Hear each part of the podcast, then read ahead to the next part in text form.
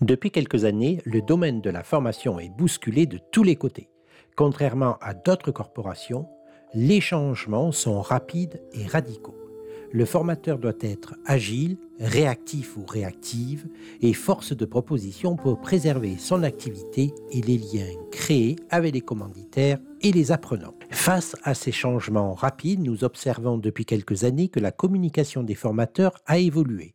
Par exemple, dans toutes les propositions de formation, on peut lire programme personnalisé ou approche neuro quelque chose. Pensez-vous vraiment que cela va surprendre un commanditaire? Il semblerait que tout le monde est neuro something aujourd'hui. Les commanditaires ne sont pas dupes. Souvent, ces idées sont ajoutées à une proposition pour paraître plus je ne sais quoi. Or, c'est l'inverse qui se produit, car la proposition est semblable à toutes les autres. Je ne vous apprendrai rien en vous disant que les entreprises font de moins en moins appel à des formations externes sur des thématiques transversales, communication, management, etc. Pour preuve, les entreprises créent toutes leurs académies, écoles ou centres de formation. Donc, l'important face à ces changements, me semble-t-il, c'est de se recentrer sur soi-même et de faire la différence en prônant ses convictions, sa particularité, sa singularité, plutôt que de ressembler à la masse. Les commanditaires sponsors ont besoin de vous connaître et de vous entendre dire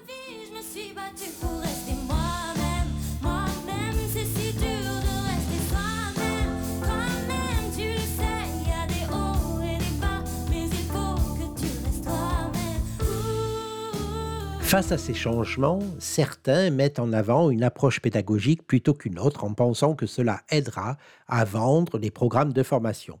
Par exemple, la mode de ces dernières années fut la PNL, la légopédagogie, l'approche par le jeu. Aujourd'hui, on entend beaucoup la gamification, l'approche disque, etc. Entre vous et moi, ces approches ne sont que des outils pour offrir de la diversité, du plaisir et du fun dans le processus d'apprentissage.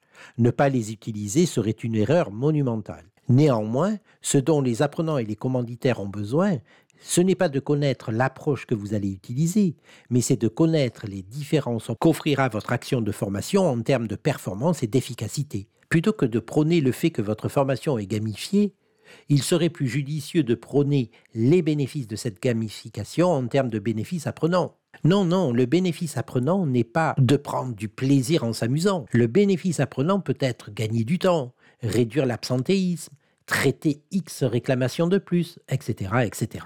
En résumé, rester soi-même face au changement plutôt que de copier ou de suivre la masse sera la force. Chez Eureka, nous n'avons jamais dévié de notre trajectoire depuis plus de 26 ans. Nous sommes fiers de notre singularité et de notre différence. La formation de formateurs, de formateurs occasionnels ou d'experts n'est pas seulement une partie de notre activité, c'est notre activité à 100%. Plutôt que de suivre les tendances ou de se disperser dans plusieurs domaines, nous sommes toujours restés fidèles à nous-mêmes.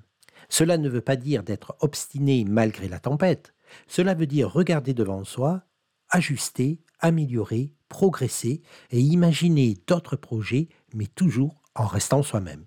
Philippe Silberzan écrit Plutôt que de rester accroché à un cap que l'on maintient obstinément, alors que les circonstances l'ont rendu obsolète ou inatteignable, l'action en incertitude consiste donc à tirer parti des circonstances changeantes pour agir de façon créative.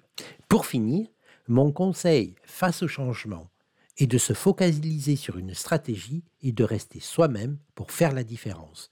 Je vous laisse avec ces quelques mots.